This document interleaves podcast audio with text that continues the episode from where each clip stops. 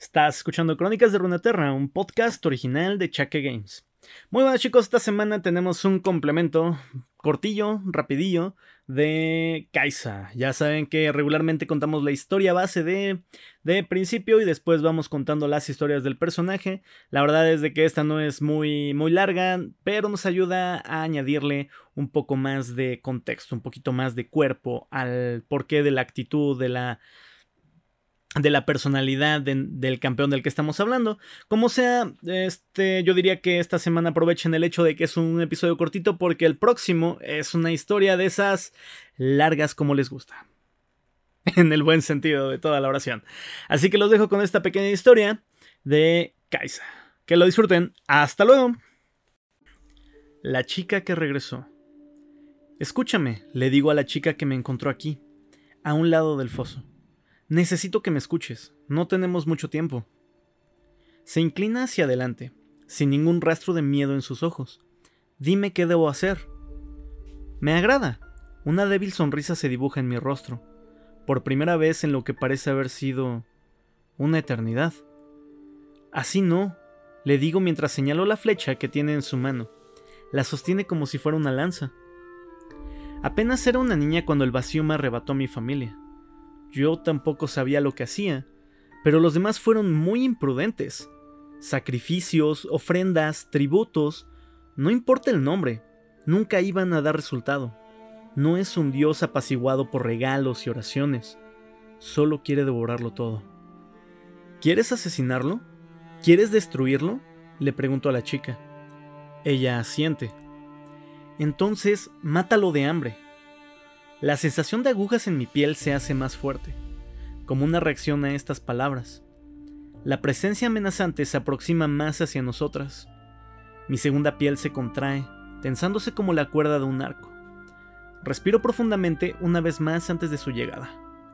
La arena comienza a desplazarse, contrayéndose y derramándose como en un reloj de arena. Escalofriantes pulsos de luz se filtran hacia el cielo conforme las criaturas emergen en la noche shurimana, profiriendo alaridos y babeando. Comienzo a cargar energía dentro de las cápsulas de mis hombros para prepararme. Aprieto mis dientes y la dejo salir.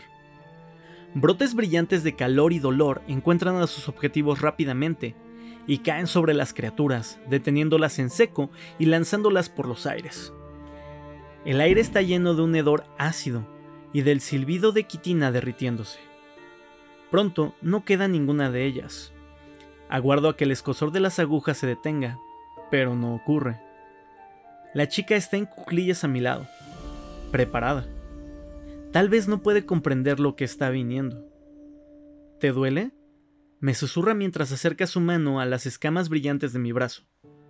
Lo retiro por reflejo. Ella ni siquiera parpadea. A veces, confieso. No muy lejos de ahí, gran parte de su aldea duerme desprevenida. Sin duda, la curiosidad sacó lo mejor de esta pequeña. Tantas historias, fábulas de terror y de fantasía sobre las bestias del vacío, cazando en el silencio de la noche y llamándose entre ellas. Ella solo quería verlo por sí misma.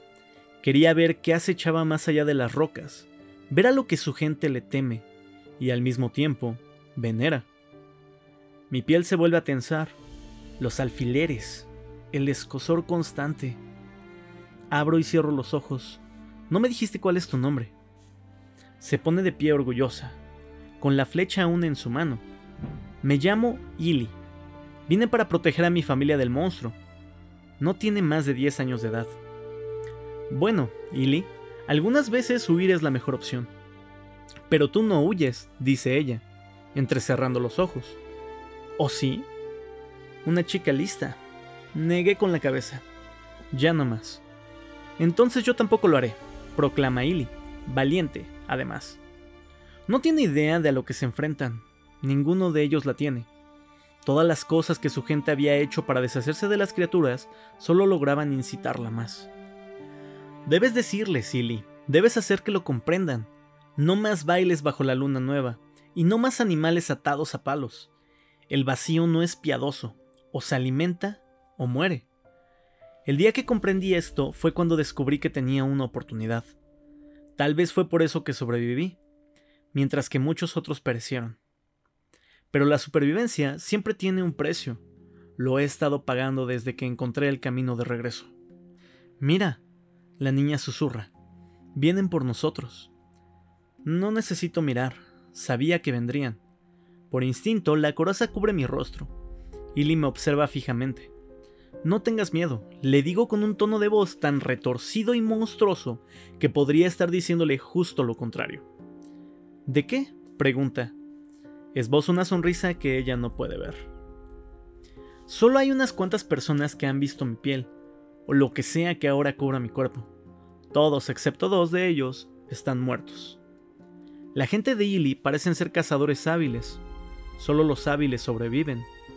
Puedo comprender de dónde proviene su valentía. Sus antorchas brillan en la noche.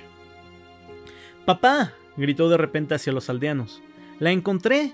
¡La chica que regresó!